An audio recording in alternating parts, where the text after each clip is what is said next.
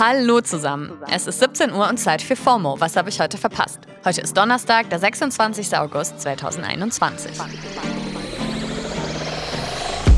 Mein Name ist Dana Salin und heute geht es um das Baby vom Nevermind Cover, Megan Thee Stallion Goes K-Pop und zu viel THC bei Lidl.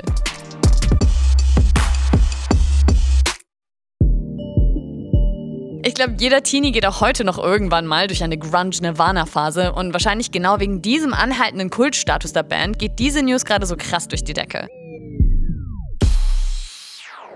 Das Baby vom legendären Nevermind-Albumcover verklagt die überlebenden Nirvana-Mitglieder und Erben von Kurt Cobain. Beziehungsweise natürlich ist es jetzt kein Baby mehr. Spencer Eldon war 1991 das Baby, was unter Wasser in einem Pool zu sehen ist, wie es scheinbar einem Dollar an einer Angelschnur hinterher schwimmt. Und das Bild ist zu einem der ikonischsten und bekanntesten Albumcover je geworden. Das Problematische daran ist halt, dass er auf dem Bild nackt zu sehen ist. Und laut Anklageschrift haben weder seine Eltern noch er jemals das Foto offiziell freigegeben. Eldon geht in seiner Klage noch einen Schritt weiter und beschreibt die kommerzielle Verwendung des Bilds als sexualisierte Gewalt an Kindern. Sein Vater war halt mit dem Fotografen Kirk Weddle befreundet, der das Coverbild geschossen hat. Der hatte ihn mal zum Fotoshooting eingeladen, das dann eher in eine Poolparty ausgeartet ist und nach eigenen Angaben des Vaters hat da wohl niemand so richtig gewusst, was los ist. Jetzt möchte Spencer Eldon, dass das Bild nicht mehr verwendet wird und klagt außerdem auf Schadensersatz für den lebenslangen Schaden, den er erlitten habe. Der emotionale Stress hätte sich auch körperlich auf ihn ausgewirkt und es ihm erschwert, sein Leben bzw. seinen Lebensunterhalt zu bestreiten. Seine Gefühle gegenüber dem Cover waren aber nicht immer so negativ. Zum 15. und 25. Albumjubiläum hat er das Cover sogar nachgestellt und hat auch einen großen Nevermind-Schriftzug auf der Brust tätowiert. Seine Einstellung habe sich allerdings in den letzten Jahren geändert und jetzt kann er dazu nur noch sagen, und ich zitiere, It's fucked up. Nicht so geil fand auch Megan Thee Stallion den Versuch ihres Labels, sie von ihrem nächsten Release abzuhalten. 1501 Certified Entertainment wollte wohl verhindern, dass sie einen Remix von Butter veröffentlicht, also der letzten Single von BTS, die ja wohl absolute K-Pop-Super-Megastars sind. Dagegen hat sich Megan aber kurzerhand gerichtlich gewehrt, hat Recht bekommen und der Song erscheint schon morgen. Ich glaube halt, sie selbst ist mit am excitedsten darüber. Also ich lese mal ihren Tweet vor. Y'all don't even understand how excited I am. Butter, Butter, Butter, Feuer, Feuer, Feuer, laut schreiendes Gesicht, laut schreiendes Gesicht, laut schreiendes Gesicht. Das war halt nicht das erste Mal, dass Megan gerichtlich gegen ihr Label vorgehen musste. Die wollten letztes Jahr schon den Release von ihrer EP Sugar verhindern.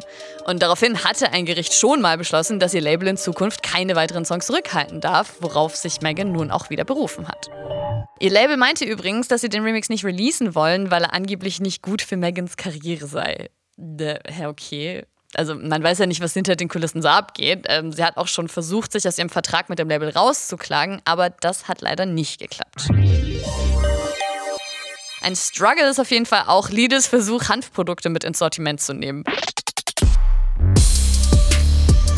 Die haben ja letztens schon für Schlagzeilen gesorgt, weil sie mit Hand versehene Energy Drinks, Kekse, Tees etc. ins Sortiment aufgenommen und dann wieder rausnehmen mussten, weil die Staatsanwaltschaft Heilbronn sie gerade auf Verstoß gegen das Betäubungsmittelgesetz prüft. Und jetzt wurden einige Produkte davon auch noch zusätzlich zurückgerufen. Was ist da los? Also die Hanfkekse von Mary und Joanna, der Cannabis-Tee Tea of Mind und der Proteinriegel Raw Cannabis Protein Bar Apple sollen wohl Stimmungsschwankungen und Müdigkeit auslösen.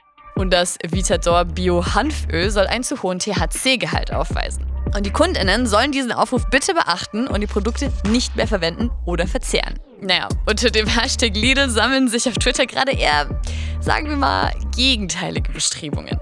Ein hoffnungsloser Optimist ist jemand, der Hanfkekse mit einer akzeptablen Menge an THC verkauft und dann hofft, dass bei einer Rückrufaktion auch nur eine einzige Keksschachtel zurückkommt. Meine Oma lacht immer noch. Hashtag Lidl. Also mal sehen, wie viele Produkte da tatsächlich zurückgegeben werden.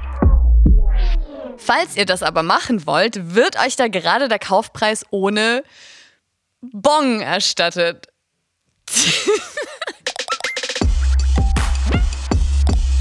Also, ich weiß ja nicht, wie hoch der THC-Gehalt ist, das ist noch nicht öffentlich. Aber die Drogenbeauftragte der Bundesregierung hat ja gerade eben erst dafür plädiert, das Strafmaß für den Besitz von Cannabis anzupassen. Bis zu 6 Gramm sollen dann nur noch als Ordnungswidrigkeit gelten und nicht mehr als Straftat. Wie es um die Legalisierung von Cannabis in Deutschland so steht und wie die Parteien eigentlich so zu dem Thema stehen, könnt ihr übrigens auch in der Wochenendfolge vom 24. April nachhören. Und für die Faulen packen wir den Link auch in die Show Notes. Ja, das war's für heute mit FOMO und wir hören uns morgen wieder hier auf Spotify.